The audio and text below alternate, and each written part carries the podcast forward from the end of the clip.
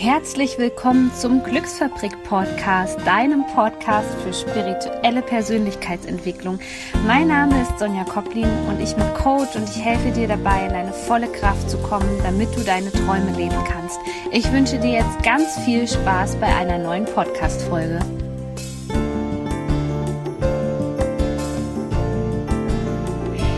Hallo ihr Lieben und herzlich willkommen zu einer neuen Folge. Es geht heute um ein Thema, was viele, viele Menschen berührt, wo viele mit zu kämpfen haben und da möchte ich heute ein bisschen Licht ins Dunkle bringen und zwar habe ich hier bei mir im Podcast heute und ich freue mich so sehr, den Autor, Experten für Resilienz und Achtsamkeit, Peter Beer. Hallo, schön, dass du da bist. Hallo Sonja, wundervoll, dass ich da sein darf. Ja, ich freue mich schon sehr, weil das ist ja nun ein Thema, ähm, wo wir uns jetzt beide auch nichts vormachen können. Ich habe so ein bisschen deine Geschichte verfolgt und kenne natürlich auch deinen Podcast, ähm, wo wir Berührungspunkte hatten mit diesem Thema. Und ich finde es so wahnsinnig wichtig, da auch ehrlich und offen drüber zu reden, weil es ja manchmal schon noch so ein kleines Tabuthema ist in unserer Gesellschaft, oder? Mhm. Sehr, sehr gerne. Also ähm, ich glaube, das ist auch das, was, was nötig ist, diese Offenheit, ja. dass wir mal wieder uns trauen, ja, das auszusprechen, was uns belastet, weil nur so können uns die anderen Menschen verstehen. Aber wir schämen uns manchmal ein bisschen dafür. Aber genau dafür wollen wir auch heute wahrscheinlich in diesem Podcast ein bisschen Mut machen, damit man genau. äh, offener ist. Ja, dann erzähl uns doch einfach mal kurz aus deiner Perspektive, ich habe es jetzt im Intro so ein bisschen angesprochen, wer du eigentlich bist und vor allem, was deine große Vision mit deiner Arbeit ist als Coach. Mhm. Ah, das ist eine schöne Einleitungsfrage. Also, wer ich bin, ist natürlich als Achtsamkeitstrainer immer so eine schwierige Frage zu beantworten, weil ähm, es gibt also dieses klassische Ich, diese Ich-Vorstellung, die jeder hat, aber wenn man ein bisschen nachforscht, und das ist ja auch ein Weg der Achtsamkeit, entdeckt man vieles Neues. Aber ich mache jetzt mal so dieses klassische gesellschaftliche Bild, was ich so bin. Mhm. Ähm, genau, ich bin Achtsamkeitstrainer, habe die Achtsamkeitsakademie gegründet, äh, habe Psychologie studiert, habe ein paar Bücher geschrieben. Aber bevor ich all das gemacht habe, und das ist wahrscheinlich das Spannende und das, was du gerade schon so ein bisschen angesprochen hast, war ich tatsächlich Ingenieur in der Automobilbranche. Und dort war ich selbst so ein bisschen, nicht nur ein bisschen, sondern wirklich gefangen in diesem Hamsterrad. Mir ging es da gar nicht gut und aus dieser Erfahrung heraus, wo ich wirklich auch an einem Tiefpunkt in meinem Leben war, habe ich für mich beschlossen, meinem Leben eine neue Richtung zu schenken. Und das hat dann zu dem geführt, was ich jetzt mache. Und springen wir mal wieder ins Jetzt zurück. Was ist meine große Vision als Trainer? Es ist ziemlich einfach ausgedrückt, aber schwer, oder was heißt schwer? Das ist einfach mein Weg. Und mein Weg ist tatsächlich, ich sage, die Menschen dürfen dieses Bewusstsein, diese, diese Achtsamkeit, lernen, weil das ist viel mehr als nur so ein Modewort. Das ist viel mehr als einfach nur, ja, im Moment sein, wie es immer so schön heißt, weil, weil Achtsamkeit ist das Entdecken von einem selbst. Und mhm. wenn wir diese, diesen wachen und präsenten Geist entwickeln, dann lösen sich meines Erachtens alle anderen Probleme automatisch auf. Mhm. mhm. Das heißt, egal in welchen Lebensbereichen wir Schwierigkeiten haben, wenn wir dem mit einem achtsamen, präsenten Geist begegnen, werden sie dich, äh, sie sich auf natürliche Art und Weise wieder fügen. Das ist jetzt so, so, so, so ein großes Versprechen, aber das ist tatsächlich das, was ich in meiner Akademie immer wieder sehe. Das ist das, was ich in meinen Coachings immer wieder beobachten kann. Und das ist natürlich das, was ich bei mir auch immer wahrnehme. Aber jetzt dürfen wir nicht vergessen, dass es etwas ist, nichts, nichts ist, was man einfach sagt, okay, ich lerne es jetzt mal eine Fähigkeit wie, wie Schreiben oder wie, äh, irgendeine andere Fähigkeit oder mhm. irgendeinen anderen Skill, sondern Achtsamkeit ist oder diese, dieses Bewusstsein zu entdecken, ist meines Erachtens eine lebenslange Aufgabe. Mhm. Und ja, da dürfen wir uns auf den Weg machen, weil wenn wir uns dort nicht auf den Weg machen, das ist das, was ich im Psychologiestudium immer gesehen habe. Sorry, wenn ich jetzt wieder so weit aushol. Ähm, es gibt viele gute Techniken, viele gute Tools, viele aus verschiedensten Bereichen. In der Psychologie lernt man ja viel und man, wenn man dann als Coach aktiv wird, ich habe Coaching-Ausbildung gemacht, Trainer-Ausbildung, alles Mögliche. Aber ich habe einfach gemerkt, bei all den Techniken, bei all den Tools, bei all diesen Dingen, wenn die Basis nicht da ist, wenn das Bewusstsein für einen selbst nicht da ist, wenn wir uns nicht selbst spüren, nicht selbst wahrnehmen, dann hat das alles, ja, wenig Effekt. Hm. Aber wenn wir zu dieser Essenz zurückkommen, und ich habe am Anfang gedacht, okay, ich brauche einfach diese Essenz, um die Techniken anzuwenden, um die Tools dann besser anzuwenden. Und dann habe ich, so bin ich eigentlich auf Achtsamkeit gestoßen. Aber ja. ich habe dann gemerkt, dass diese Achtsamkeit die Antwort selbst ist. Mhm. Dass mhm. dann all diese Tools überflüssig wäre jetzt böse gesagt, aber die, ja. Weißt, wir entwickeln nur so ganz grobes Verständnis dafür. Wir entwickeln wieder so eine ganz natürliche Intuition, wo wir spüren, was tut mir gut und was tut mir nicht gut. Was sollte ich in der Situation machen, was sollte ich nicht machen, wofür sollte ich mich entscheiden? Und wenn wir einfach dieser Intuition vertrauen, diesem intuitiven Leben mehr Raum geben, weil wir sind ja alle ein bisschen, ein bisschen sehr kopfgesteuert. Wir versuchen ja. alles rational zu begreifen, alles irgendwie rational zu erklären. Und aber wenn wir der Intuition, erstens die Intuition wieder entdecken und zweitens der dann Raum gibt, dann fügt sich unser Leben automatisch. Aber das braucht natürlich enorm viel Vertrauen, weißt, das ist, äh, genau, ich, ich höre mal auf und, und folge jetzt wieder deiner Fragen, sonst, sonst, sonst rede ich in eine Stunde. Und es wird ein Monolog. Super, super spannend, äh, muss ich sagen. Also ich arbeite auch jetzt viel immer mit dem Wort, was aber ähnlich ist, Reflexion oder Bewusstwerdung, Bewusstsein, ja. Dass wir einfach mhm. wieder an diesen Punkt kommen, genau uns selber mehr zu fühlen, weniger zu denken und ähm, dadurch ja die Selbstheilungskräfte im Grunde genommen schon aktivieren, oder? Völlig richtig. Mhm. Völlig richtig. Ja. Ähm, ich möchte ein ganz einfaches Beispiel von mir von äh, gestern nennen. Ganz einfaches Beispiel, damit begreift man es ganz schön. Ich, äh, ich trinke ganz gern Kaffee. Das ist so eine Leidenschaft und ein kleines Laster. Und äh, es gibt Momente, wo mir ich echt einen riesigen Genuss darin finde, wenn ich sage, mit einer frisch gebrühten, ich habe eine ganz eine tolle Kaffeemaschine, mit so einem frisch gebrühten Kaffee, wenn ich daran rieche und den genieße und auch achtsam trinke, ach, da geht mir das Herz auf. Und dann war ich gestern um halb elf so in meinem Büro mit meinem Team und dann, ja, haben wir gedacht, so, jetzt machst du noch einen zweiten Kaffee an diesem Tag. Ein Espresso wollte ich trinken. Mhm. Und dann habe ich mir den Kaffee gemacht. Also ich hatte richtig Lust drauf. Dann habe ich mir den, den zubereitet, meine Siebträgermaschine, setze mich dann hin und nehme den ersten Schluck und spüre, oh, mein Körper mag das gerade nicht so. Das ist ganz subtil, ganz leicht, ja. ganz eine Nuance, wo mein Körper sagt, ah, den brauchst du gerade nicht. Früher hätte ich das nicht mal annähernd wahrgenommen. Mhm. Und als ich dann angefangen habe, das wahrzunehmen, hätte ich äh, wieder weggedrückt. Oder hätte gesagt, ey, ja, ich habe mir jetzt den schon zubereitet, ich habe mir den, den Aufwand jetzt schon gemacht, ich kann ja den Kaffee jetzt einfach nicht stehen lassen, all diese Dinge. So, wo, wo mein Kopf dann irgendwelche Regeln hat, irgendwelche äh, Vorstellungen, wie es sein sollte oder was man machen sollte, aber mein Körper sagt, nö. Mhm. Und dann darauf zu hören, zu sagen, okay, nö, dann ist es ist halt jetzt nicht der Kaffee und dann trinke ich den nicht. Und da kommen, du merkst es jetzt schon, also bei mir, ja, das war gestern wieder ganz spannend, da waren halt dann so ein paar Glaubenssätze wieder dabei. Ja. Wie, die man in der Kindheit lernt, wie man, äh, was man, man, man schmeißt nichts weg. Mhm. Was ja grundsätzlich auch sinnvoll ist. Was ja. ich auch sage, hey, äh, geht verantwortungsvoll mit euren Ressourcen um. Weißt du, Sonja, wenn wir uns in Achtsamkeit auch üben, dann entwickeln wir ein natürliches Mitgefühl mit den Mitmenschen und dann natürlich mhm. auch zur Natur und wir, wir, wir gehen dann höchst verantwortungsvoll damit um. Aber was ich früher gemacht hätte, ich hätte halt diesen Kaffee in mich hineingeschüttet, weil ich gesagt hätte, ja, ich kann sie nicht wegwerfen. Also ich hätte mir geschadet aus einem Glaubenssatz heraus, den ich in meiner Kindheit gelernt habe. Ja. Und das ist jetzt so ein, Beispiel, wo jeder sagt, na ja, ist schön und gut, aber im Kern sind alle ungesunden Verhaltensmuster, haben ähnliche Muster wie das. Mhm. Wo ich mhm. mir noch nicht selbst gut tue, wo ich mir noch schade, wo ich mir noch irgendwie nicht gut tue, es fehlt erstens entweder irgendwo das Bewusstsein, dass ich das nicht mal wahrnehme.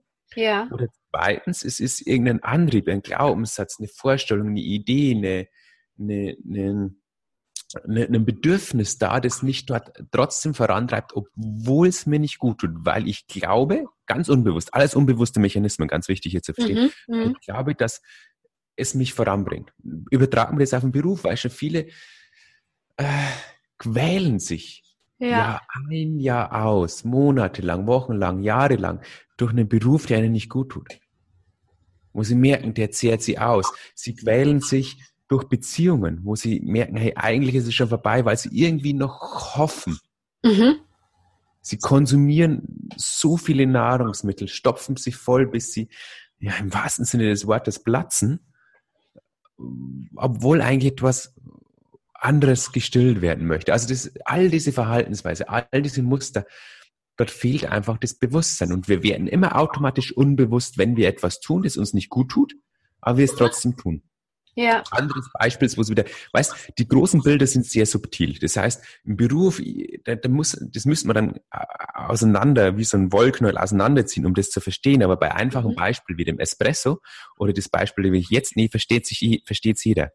Beispielsweise ein, ein Freund von mir wollte das Rauchen aufhören und ich und hat dann gefragt, gesagt, hey Peter, du, du machst doch sowas. Also ich mache natürlich keine Rauchentwöhnung, aber er hat halt so stereotypische Bild von mir gemacht. Ich bin Coach, ich mache ja. so, was auch immer. ähm, auf jeden Fall habe ich gesagt, naja, äh, fürs Rauchen bin ich jetzt kein Spezialist oder so, aber ich würde dir mal den Tipp an die Hand geben. Nimm mal jetzt mal eine Zigarette und rauch sie nur so bewusst du nur kannst. Also wirklich dieses Anzünden dieses haptische Gefühl in der Hand, dieses Gefühl, wenn man die, das, die Zigarette auf den Lippen hat.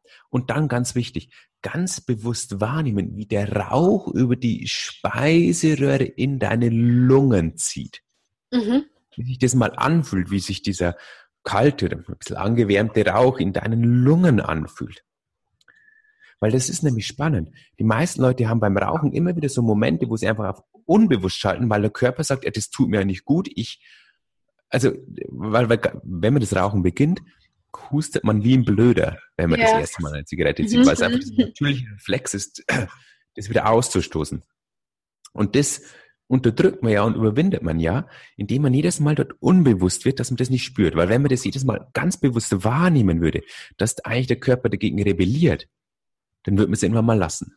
Und das Spannende ist, er hat dann angefangen, bewusst zu rauchen. Also ich habe nicht gesagt, hör auf oder lass es alles weg, sondern rauch immer, wenn du rauchst, mach das zu der intensivsten Achtsamkeitsübung, die du nur machen kannst. Und mhm. jetzt sind es, glaube ich, knapp vier Monate her oder fünf, ich, ich muss mal im Kalender schauen, was haben wir jetzt?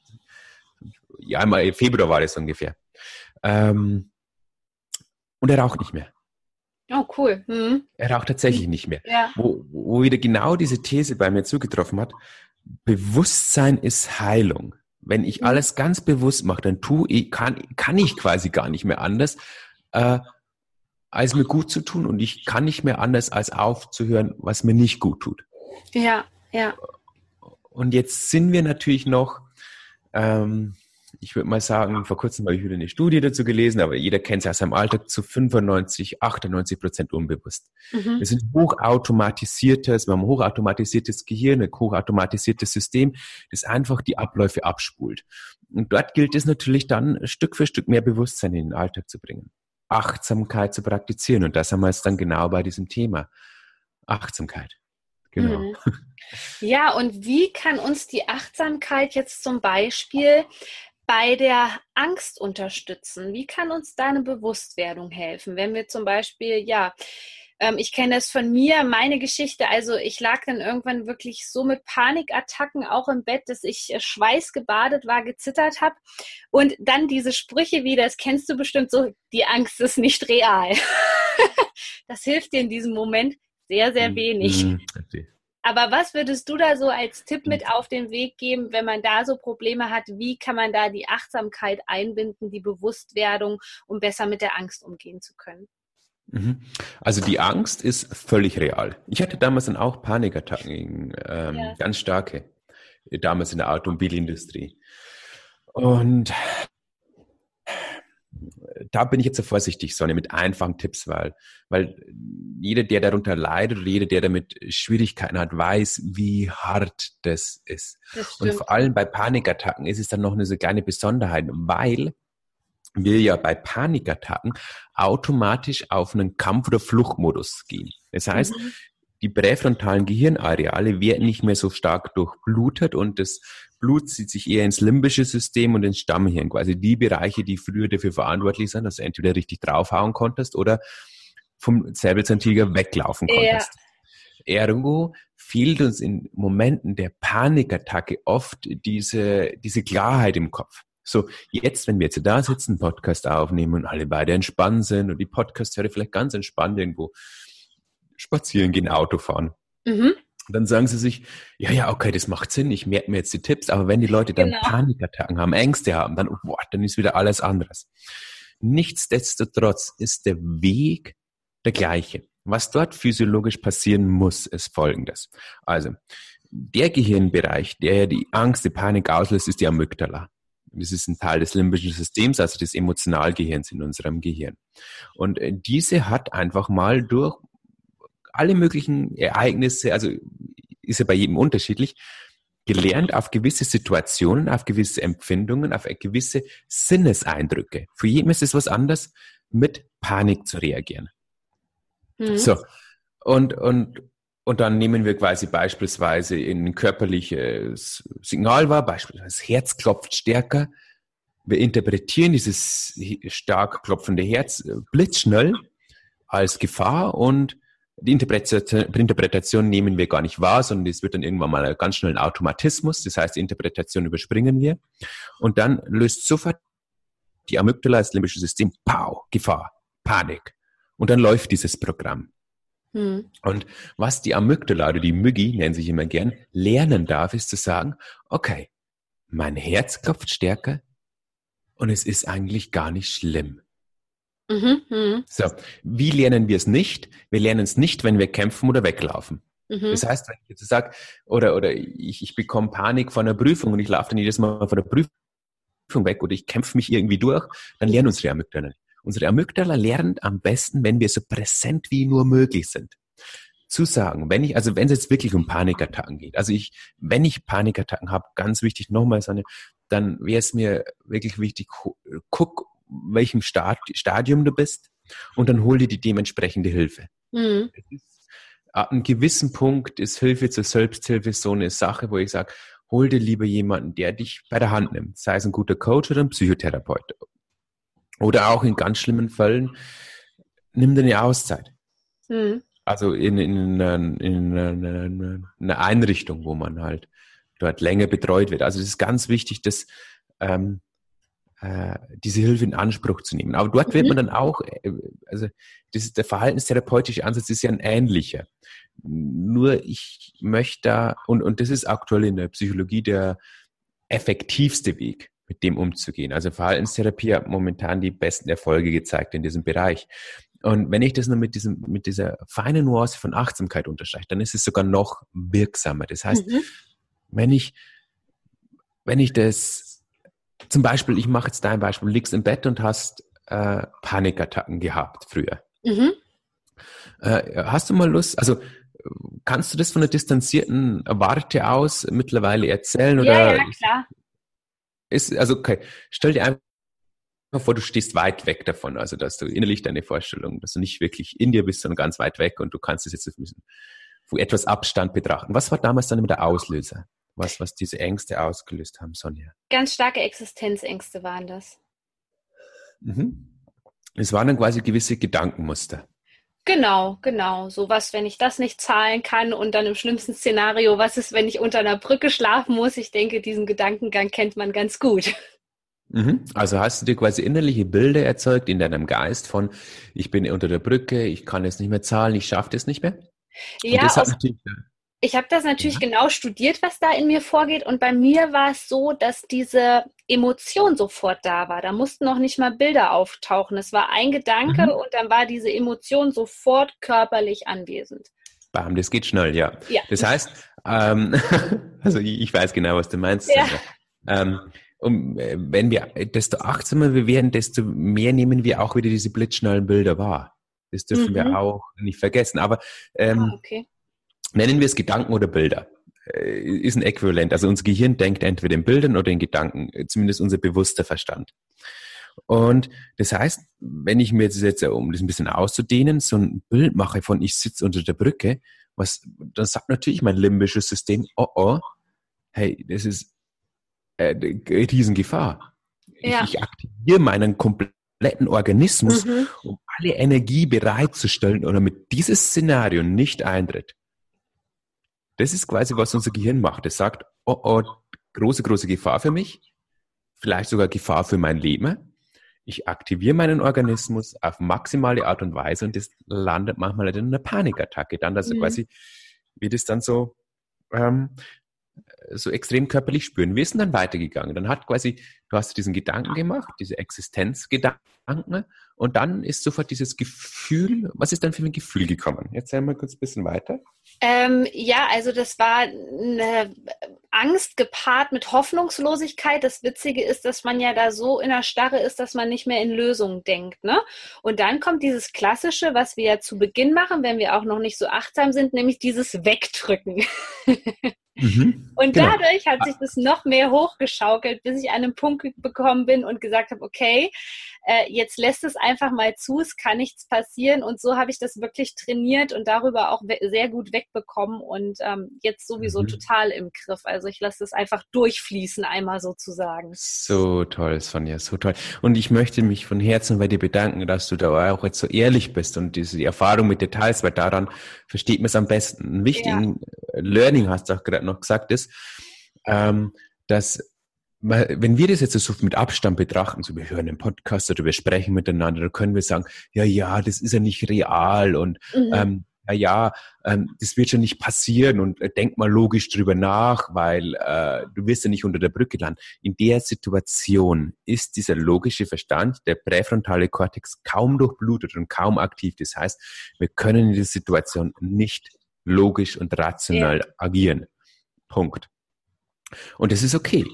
Was wir aber tun können, ist dann genau das, was du gesagt hast, zu sagen, okay, erstmal bewusst werden, okay, ich habe gerade eine Panikattacke und ich habe gerade Angst. Es ja. ist alles sicher.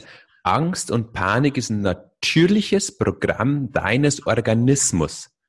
Das heißt, dein Organismus kennt dieses Programm, kann dieses Programm und es ist nicht schlimm für dich selbst. Mhm. Es kommt uns anders vor. Wir denken alle möglichen Gedanken, was jetzt passieren könnte, von alle möglichen katastrophalisierenden Gedanken. Und dort immer wieder bewusst werden, okay, es kann nichts passieren. Mhm. Ich bin sicher. Und dann sich das zu erlauben, diese Energie, weil ich möchte es gar nicht mehr als Angst bezeichnen, sondern ich nenne es mal Energie. Ja. Du hast eine gewisse Aktivierungsenergie in deinem Organismus, Sonja, der dich vor etwas beschützen möchte.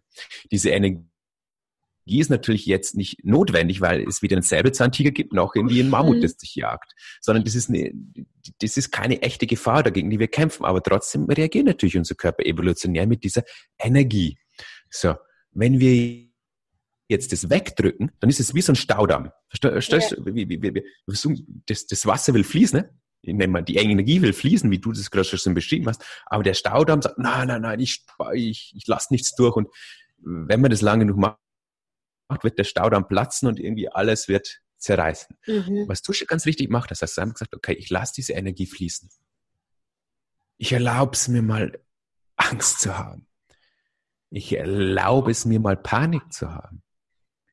Und vielleicht habe ich sogar schon den Mut, Panik mal oder Angst mal bewusst zu erfahren, mal hineinzuspüren, zu sagen, ah, auch wenn es gerade nicht schön ist, ich gucke mir das mal an, wie, wie fühlt sich das eigentlich an? Wo im Körper ist die Energie? Wie fließt die Energie? Ah, da schlagt also mein Herz schnell, spannend und ah, das löst es in mir aus. Ah, ich lasse es einfach fließen. Ich lasse es fließen. Und dann, indem wir die Energie fließen lassen, berührt sich unser Organismus, weil es auch äh, in unserer Natur liegt. Unsere Unsere, die Natur da draußen steht immer noch Balance. Immer. Alles. Äh, außer wir Menschen haben natürlich die Fähigkeit, Staudämme zu bauen und haben die Fähigkeit, unsere Gefühle zu unterdrücken und, und alles in Unbalance zu bringen oder mhm. außerhalb der Balance bringen. Aber die Natur an sich, wenn es nicht vom präfrontalen Kortex, also diesem neuesten Gehirn des Menschen, das, das was sie am letztes entwickelt hat, äh, die steht immer nach Balance. Und genauso ist unser Organismus aufgebaut. Wenn wir das fließen lassen und nicht anhalten, kommen wir automatisch wieder in die Balance. Und wenn wir dort wieder zurück in die Balance finden, dann sagt unsere Amygdala, ah, ah, so, so schlimm ist ja das gar nicht. Mhm. okay, also brauche ich das nächste Mal nicht mehr so, so intensiv reagieren. Und was ich mit meinen Klienten mache, Sonja, ist das, äh, wenn sie Ängste haben zum Beispiel oder also Zukunftsängste, dann frage ich immer tatsächlich, was ist das Schlimmste, was passieren könnte? Das aller, Allerschlimmste. Und dann versuche ich natürlich mit ein paar weiteren Fragen wirklich das maximale mhm. Worst-Case-Szenario zu finden. Und, und bei dir ist wahrscheinlich das maximale Worst-Case-Szenario irgendwie obdachlos unter der Brücke und ja. keiner mehr da, irgend sowas. Hm. Und dann einfach zu sagen, okay, und jetzt fühl das mal. Und dann, wenn das gefühlt worden ist und wir merken, hey, selbst das schlimmste Szenario, ist es okay. Dann verlieren wir die Angst vor, vor vielen Dingen. Mhm. Weil oft malen wir uns diese schlimmsten Szenarien sehr subtil aus, aber fühlen es nicht richtig durch. Okay. Aber wenn wir mal so, so ein Worst-Case-Szenario einfach mal sagen, ich nehme es mal fühlend an und unser Organismus sagt, ah, es ist gar nicht, ich bin immer noch am Leben, ne? ja. alles okay, dann, dann, dann, dann, dann verlieren wir diese, diese, diese Furcht und, und diese, diese, diese, wie soll ich ausdrücken, diesen, diesen negativen Antrieb, dass wir immer dort weg wollen, sondern wir gewinnen mehr Freiraum. Mhm. Mhm. Und sind weniger ängstlich. Also so arbeite ich oft mit meinen Klienten, wenn es wirklich dann so, so um Ängste oder Sorgen geht, dass man einfach mal guckt, fühl mal das Worst-Case-Szenario. Mhm. Erlaubst dir mal. Ja. Und manchmal ist es dann auch so, dass wenn wir das einmal auch in einem nüchternen Namen, also wenn wir gerade keine Panikattacke haben, sondern einfach in einem ganz normalen Gespräch sind, dann merken wir eigentlich auch mal, wenn wir das mal durchdenken, jetzt mit dem präfrontalen Kortex, hey, was ich mir da ausmale, ist ja eigentlich, also äh, das Schlimmste, was passieren könnte, wäre vielleicht, dass ich jetzt Arbeitslosengeld beantragen müsste. Mhm. Und dann, ich wäre zwar nicht schön und es wäre vielleicht gesellschaftlich jetzt auch nicht irgendwie lobenswert und toll. Jetzt so kommen wahrscheinlich wieder viele Glaubenssätze dazu. Aber naja, ich habe immer noch ein Dach über dem Kopf und habe immer noch ein Brot in der mhm. Hand, das ich essen kann. So, so auch gerade diese Schlussfolgerungen mal in einem nüchternen Moment machen. Ich sage, dieses Szenario der Brücke ohne, ohne nichts ist ja in Deutschland zumindest nicht real. Mhm das macht unser Gehirn, unser, unser Gehirn, das ist ein faszinierendes Organ, das macht alles Mögliche. Ja. Und, und, manchmal echt wilde Sachen, wo man sich denkt, oh, ja, ja. genau, so. so ich, genau. Ja. Peter, wenn die Menschen jetzt mit dir zusammenarbeiten wollen oder sich inspirieren lassen wollen von dir, wo finden die dich? Was hast du momentan für Produkte, die ich hier gerne in den Shownotes verlinken kann? Mhm, Produkte, Produkte. Ähm, also bei, was, was, was mein Herz natürlich, wo mein ganzes Herz drin steckt, ist meine, meine Achtsamkeitsakademie. Mhm. Es ist eine große Community, eine wirklich große Gemeinschaft, äh, die zusammen dieses, diesen achtsamen Geist, diese achtsame Haltung entwickelt. Ja. Und da gibt es ganz viele Kurse drinnen, zu allen möglichen Bereichen. Dort ist es wirklich das Beste, das Beste aus der Wissenschaft, das Beste aus der Praxis, das Beste aus den fernöstlichen Lehren, um wirklich das kontinuierlich in deinen Alltag zu tragen. Mit ganz viel geführten Meditation. Ah, da steckt so viel drinnen. Ähm, also das wäre das eine, was ich, was ich jedem wirklich ans Herz legen kann. Das ist auch, ich habe es so kostengünstig, wie ich es nur kann, gehalten, damit ja, mein Team auch irgendwo von was leben kann. Es kostet nur 29 Euro im Monat. Aber wer einfach mal so nah reinschnuppern möchte, ich, ich könnte eigentlich auch mein Hörbuch Die Essenz der Achtsamkeit schenken. Das ist quasi so ein ganz kleines Hörbuch. Da geht's eine Stunde lang um Achtsamkeit. So okay. vielleicht zum Einstieg, wenn ich sage, oh, ich, ich guck mal noch, ist es mein Weg? Vielleicht mit dem Hörbuch zu beginnen. Wenn du schon weißt, hey, oder wenn du das gespürt hast, das ist mein Weg, da geht's bei mir hin, dann gern gleich in die Akademie kommen, weil dann können wir richtig losstarten. Ja, das klingt ganz wundervoll. Genau. Sehr schön. Dann bedanke ich mich, dass du hier Gast warst und hoffe, dass du weiterhin ja so viel Erfolg hast, äh, mindestens noch mehr, wie du jetzt schon hast, ähm, und vor allem auch noch viele Menschen mit diesem Thema erreichst und denen helfen kannst. Also ganz lieben Dank, dass du da warst. Sonja, vielen, vielen lieben Dank, dass ich da sein durfte.